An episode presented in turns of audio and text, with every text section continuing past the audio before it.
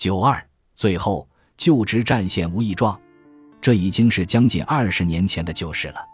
有一天，即将大学毕业的我，独自在租住的老旧公寓里，茫然地观看电视中重播的一部旧电影，但对影片中讲述的故事却毫无感觉。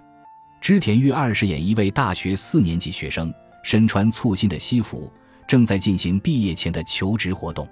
期望入职的那家企业的人事主管，经过一番劝诱，成功的将一群年轻学生强行绑架去旅行。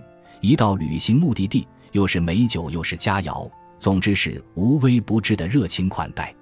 即使这样，仍有个别狡猾的学生假装突然腹痛，脱逃出企业的包围圈。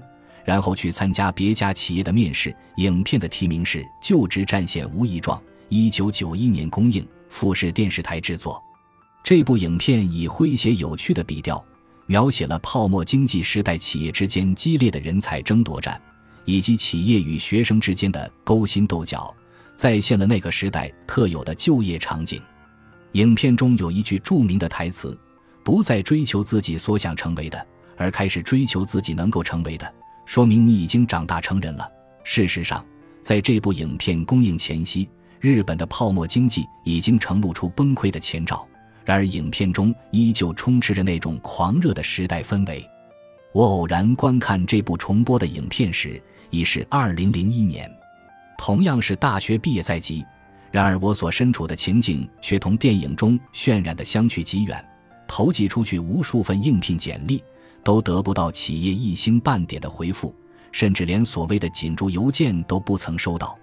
不再追求自己想成为的，而是拼了性命去寻找自己能够成为的。好歹早日长大成人吧，这才是像我这样两千年前后踏上就职战线的广大学生的真实心声吧。企业与学生之间存在一个市场，市场中的需求与供给是随不同时代而互有增减的。像电影中的学生备受企业欢迎，成为抢手资源，那是卖方市场；而自己所面临的却是实实在在的买方市场。当我意识到这个残酷现实时，终于对荧屏上播出的画面稍稍有了几分理解。我和我的同龄人进入求职活动的那个时代被称为“冰河期”，是继影片中所描述的狂热的泡沫期之后紧随而来的一个时代。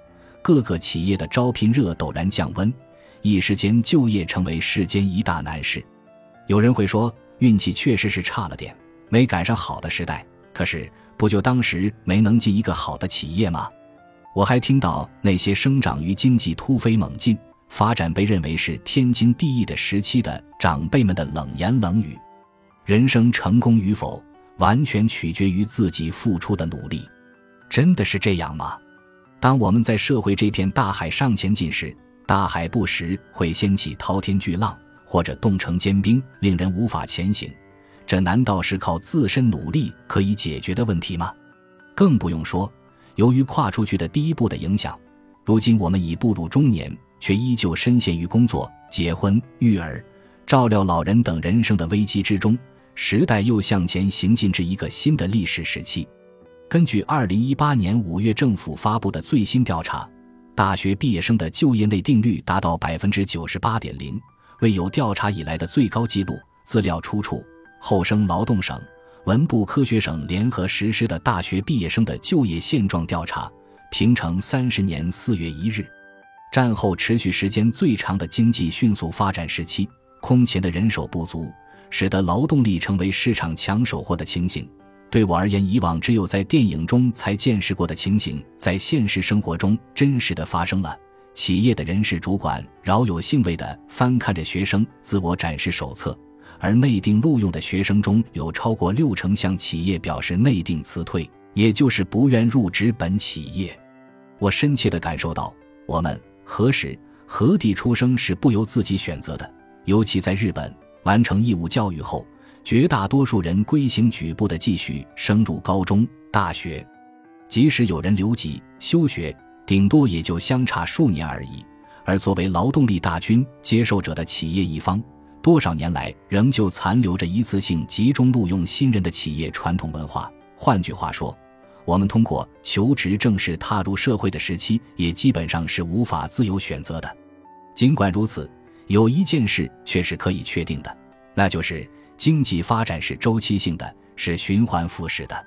随着时代变化，我们的子孙辈或许就会再次遭遇就业冰河期。到那时，我们还会视而不见，煞是有理的指责说运气确实差了点。不过，归根结底是你自己的问题吗？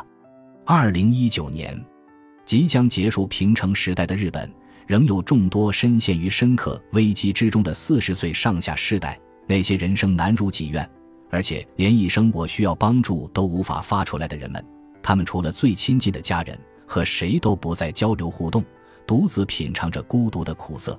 而他们才刚刚进入人生的中盘站，渐渐迫近的还有对他们来说毫无希望的下半场。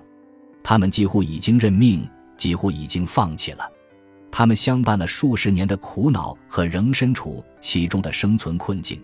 难道真的用一句自己的责任就可以掩饰过去的吗？现在步入中年的冰河期世代所直面的问题，已经超越了个人层次，而是全社会必须认真重视起来的深刻问题。作为四十岁上下世代的一员，这就是我想向所有读到这本书的读者传达的一句话：Close Up 现代家编辑主任渡边龙文，一九七九年出生，三十九岁。